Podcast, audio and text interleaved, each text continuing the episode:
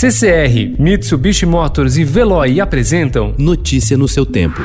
Política.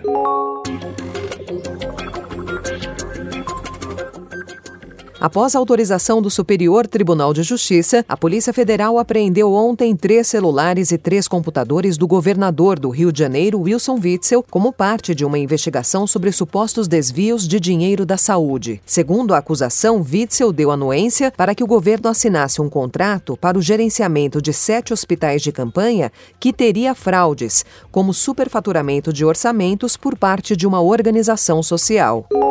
O cumprimento de mandados de busca e apreensão contra o governador do Rio de Janeiro, Wilson Witzel, foi comemorado no Palácio do Planalto. Na presidência, a operação é vista como uma resposta a Witzel em duas frentes. A primeira delas reforça o discurso de Bolsonaro de que governadores fazem uso político do coronavírus e promovem o pânico com medidas de isolamento que ele rechaça. A busca em endereços ligados ao governador, que teve celulares e computadores apreendidos, também é encarada como uma resposta no âmbito policial. Bolsonaro acusa Witzel de manipular investigações do assassinato da vereadora Marielle Franco e do motorista Anderson Gomes para implicá-lo. O Procurador-Geral da República, Augusto Aras, deve se posicionar contra o pedido de apreensão dos celulares do presidente Jair Bolsonaro e do vereador Carlos Bolsonaro, filho do chefe do Executivo, segundo o Estadão apurou com fontes do Ministério Público Federal. Os partidos PDT, PSB e PV pediram ao Supremo Tribunal Federal a apreensão dos aparelhos o quanto antes, sob pena de que haja tempo suficiente para que provas sejam apagadas ou adulteradas, dentro das investigações sobre interferência política do presidente na Polícia Federal.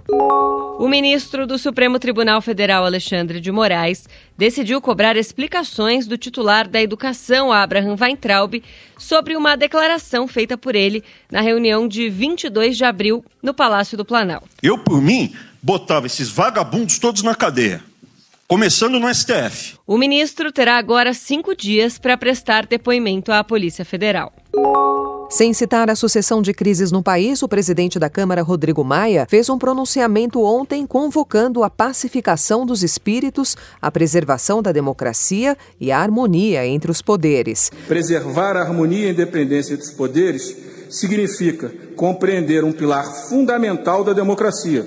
As senhoras e senhores ministros do Supremo Tribunal Federal sabem que este parlamento respeita e cumpre as decisões judiciais mesmo quando delas discorda. Aos demais deputados, Maia pediu altivez e equilíbrio. Maia vem sendo cobrado por deputados da oposição e pelas redes sociais para pautar um pedido de impeachment contra o presidente Jair Bolsonaro. Já são 35 os pedidos na mesa dele. Notícia no seu tempo. Oferecimento CCR e Mitsubishi Motors. Apoio Veloy. Fique em casa. Passe sem filas com o Veloy depois.